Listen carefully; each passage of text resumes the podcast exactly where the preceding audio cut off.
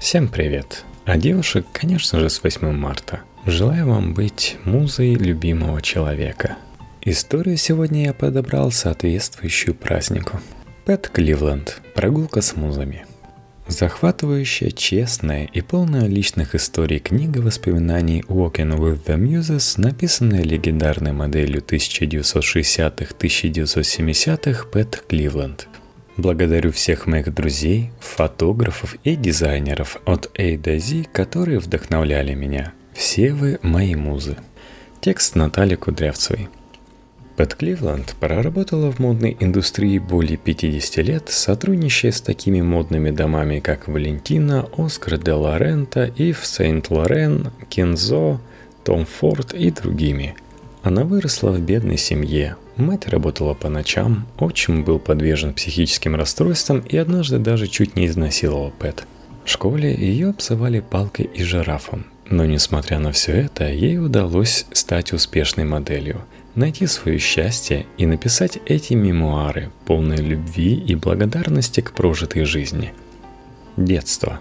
Моим единственным спасением от тоски были мечты о том, как я бросаю все это – я стала вырезать красивые картинки из модных журналов и клеить их на стенку спальни в качестве напоминания об огромном мире за пределами этих четырех стен. Из-за того, что мама работала по ночам, она часто спала, когда я приходила домой из школы, в то время как Сонни, ее муж, смотрел телевизор в соседней комнате. В таких случаях я вела себя очень тихо. Сначала я делала так, чтобы не беспокоить Сонни и не будить его темперамент – но со временем поняла, что такое поведение поддерживало мою творческую энергию. На фоне эмоционального беспорядка в нашей семье спокойствие давало мне шанс услышать собственные мысли. Этой техникой я часто пользовалась в течение всей своей жизни. Муж моей мамы всегда спал в обуви и с пистолетом под подушкой. Однажды я спросил его, почему он так делает. Он ответил, «Никогда не снимай свои ботинки. Каком-то странном смысле это напомнило мне тетушку Хелен, которая повторяла «никогда не смывай тушь с глаз». Отчим боялся, что его застрелят, тетушка, что ее увидят некрасивой. Однажды, выходя из школы с горы учебников, я столкнулась с компанией плохих девчонок, которые считали себя королевами. Сначала я сделала вид, что не заметила их, но они начали меня преследовать. Так бывало и раньше.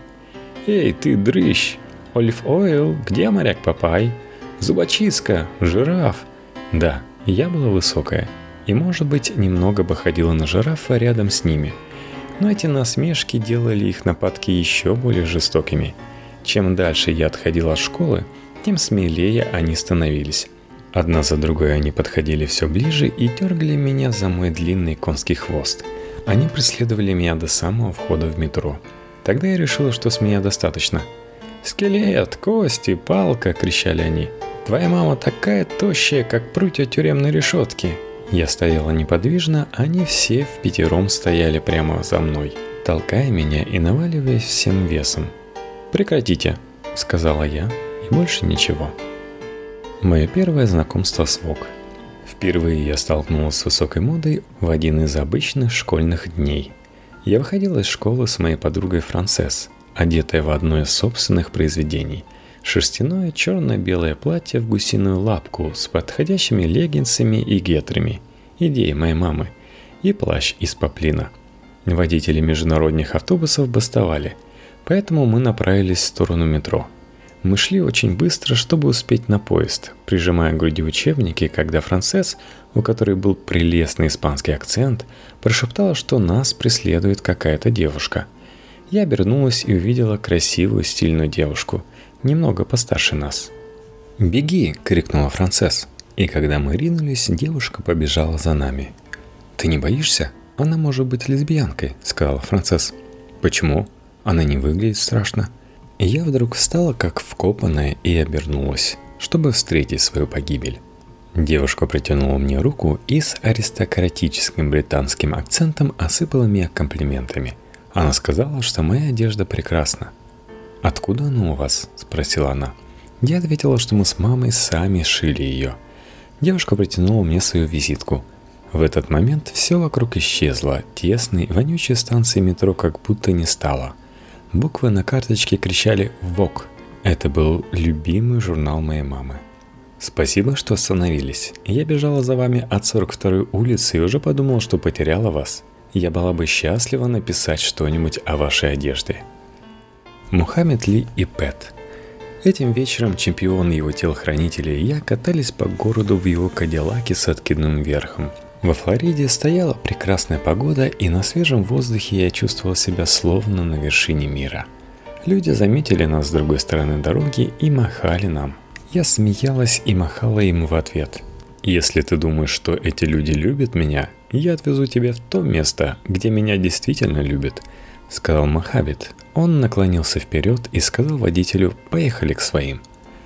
Мы приехали в беднейшую часть города и попали в место, похожее на автосервис, где тусовалась компания молодых черных парней. Они посмотрели на машину с любопытством, гадая, что такая дорогая машина делает в их квартале. Когда они увидели чемпиона на заднем сиденье, они ринулись к нам. Дети и старики выбегали из домов, прохожие направлялись к нам, созывая знакомых из близлежащих переулков только для того, чтобы получше разглядеть чемпиона. «Это сердце, за которое я сражаюсь», — сказал чемпион. «И люди любят меня за это, а я люблю их. Смотри, я покажу тебе». Он попросил водителя остановиться. Фанаты окружили машину, словно рой пчел, который появился из ниоткуда и заполнил собой все. Мохаммед встал на заднее сиденье, поднял руки и начал играть мускулами. Направив кулаки к небу, он кричал «Кто великий?» Толпа хором ответила «Ты великий!» А он проревел в ответ «Нет, вы великие!» Работа с Джоэлом Шумахером и Берри Бернсон – Сейчас все, что нужно сделать, запустить бумажного змея, а Барри сделает фотографии, сказал Джоэл. Было так ветрено, что змей чуть не унес меня в небо. «Да, вот так, замечательно!» – кричал Джоэл. Мы отлично провели время, но было холодно и мне ужасно хотелось попасть в тепло. К счастью, все остальные мечтали о том же, и работа скоро закончилась. Мы поспешили в теплую машину, и Джоэл попросил водителя отвезти нас обратно в ВОК – вот так. Берри Беренсон, младшая сестра Марисы, с которой я познакомилась в гостях у Джорджа Смит, где была с Бобби, сделала мои первые снимки для Вок. А Джоэлу Шумахеру просто нравилось работать со мной. И я была им искренне благодарна. Джоэл впоследствии стал известным кинорежиссером, который снял такие блокбастеры, как «Бэтмен навсегда» и «Призрак оперы». Берри вышла замуж за актера Энтони Перкинса, родила двух сыновей, овдовела и погибла на борту рейса American Airlines, который врезался в северную башню Всемирного торгового центра во время теракта 11 сентября 2001 года. Вы элегантны. Прямо передо мной была стойка самой красивой одежды в мире, которую я надеялась мне удастся примерить. Горничная вышла, но вернулась почти сразу с кувшином воды – Диана Вриланд выпила воды, докурила сигарету и отдала стакан служанке. Я пыталась сохранять баланс и спокойствие, когда она, скрестив свои длинные руки под грудью, сказала «О, вижу тес элеганте». Ей показалось, что я не поняла, и она повторила на английском «А вы элегантная». «Я элегантная», — подумала я взволнованно. «Ну, моя дорогая». Она прервала фразу, пока выходила из-за своего черного стола и подходила ко мне — Диана положила одну руку. Я сразу заметила идеальный ярко-красный маникюр мне на левое плечо, а другую на правое и надавила. Сначала я покачнулась, но потом поймала равновесие и стала как вкопанная. Чтобы стать сильной, вы должны быть укоренены, словно дерево. Карл Лагерфельд. Карл посмотрел в зеркало.